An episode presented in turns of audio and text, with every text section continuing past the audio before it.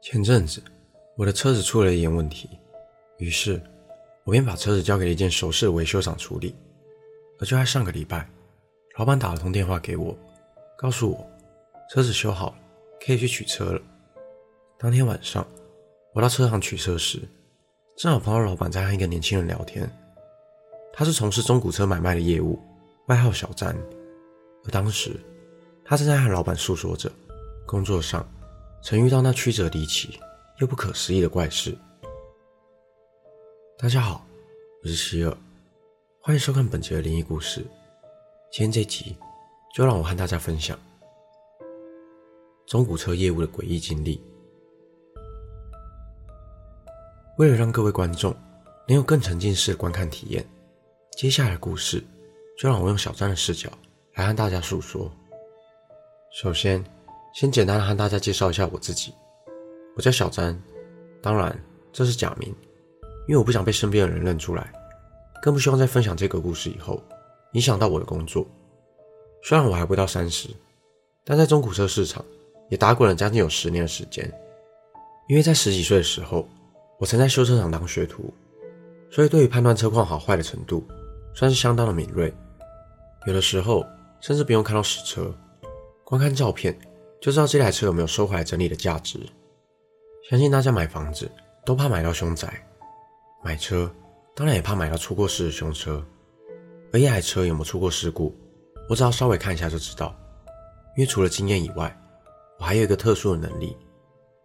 我没有阴阳眼，也没有什么特别的宗教信仰，但我相信这世上是有鬼神的存在。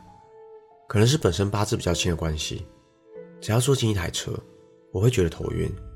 那么这台车十之八九出过事，不是撞死人，就是车内有人伤亡，而且头越晕，就代表这台车上的冤魂越多。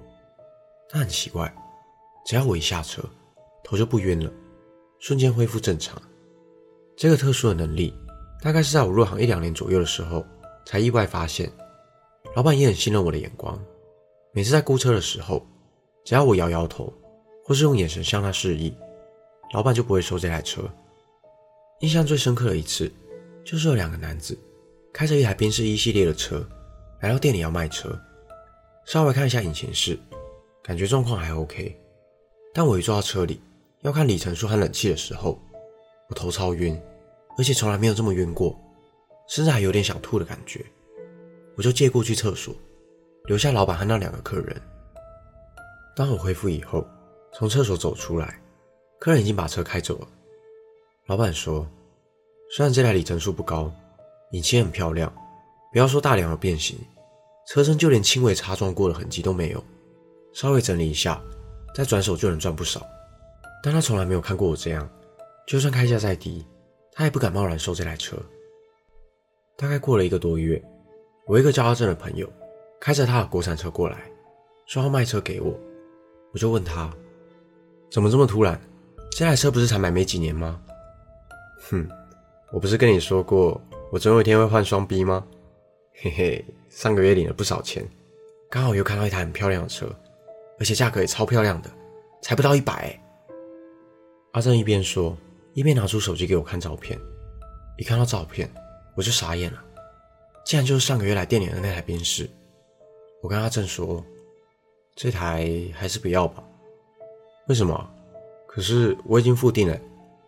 阿正继续给我看其他照片，试图说服我。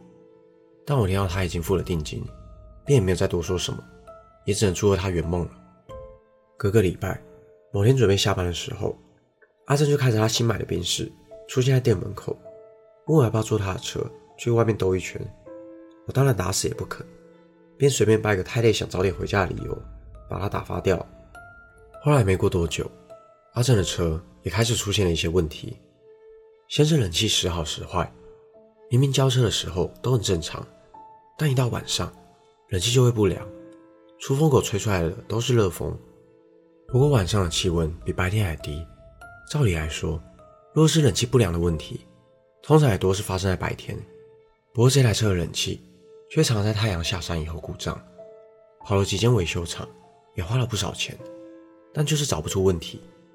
每次冷气故障的时候，车内的闷热空气都让阿正开车开得昏昏欲睡。有时候停红灯时，还不小心晃神，是后车的喇叭声才将阿正唤醒。而阿正的工作是在外跑业务的，常常要开车四处跑。有一次，他开车到外县市去见客户，在傍晚准备回程的时候，冷气又故障了。下班时段的高速公路也塞着大排长龙的车，开开又停停，让阿正的眼皮更重。为了安全起见，阿正便下了最近的交流道，打算停在路边小睡一下。因为这个交流道蛮偏僻的，附近也没什么住家，阿正就直接停在马路旁，把座椅放下来休息。睡了一会儿。不知道睡了多久，阿正就被车里闷热的空气热醒，汗水湿透他的衬衫。睡眼惺忪的他，正要拿卫生纸来擦汗的时候，竟然看到一旁的副驾坐了一个女子，背对着他，并不停的哭泣。半梦半醒的阿正被吓了一跳，但一转头，便看到一张面目狰狞的脸孔，不停的逼问着他：“为什么要逼我？为什么要逼我？”阿正吓得大叫。一把将车门推开，连门都没有关，就冲下车，一路狂奔，头也不敢回。这偏僻的道路上，一个人影也没有。他跑了一阵子，跑到加油站才停了下来，而他的双腿也瞬间瘫软，瘫坐在地上，脑海中都是刚刚那张恐怖的面孔。直到加油站员上前关心后，他才慢慢从刚刚的惊恐中回过神来。而刚刚因为匆忙逃离。连手机和钱包都放在了车上，但他也不敢回到车上，便让加油站员接了电话，叫了台计程车回家。隔天一早，才在家人的陪同下，一起去把车牵回来。但自从那天以后，阿正根本不敢再开那辆车。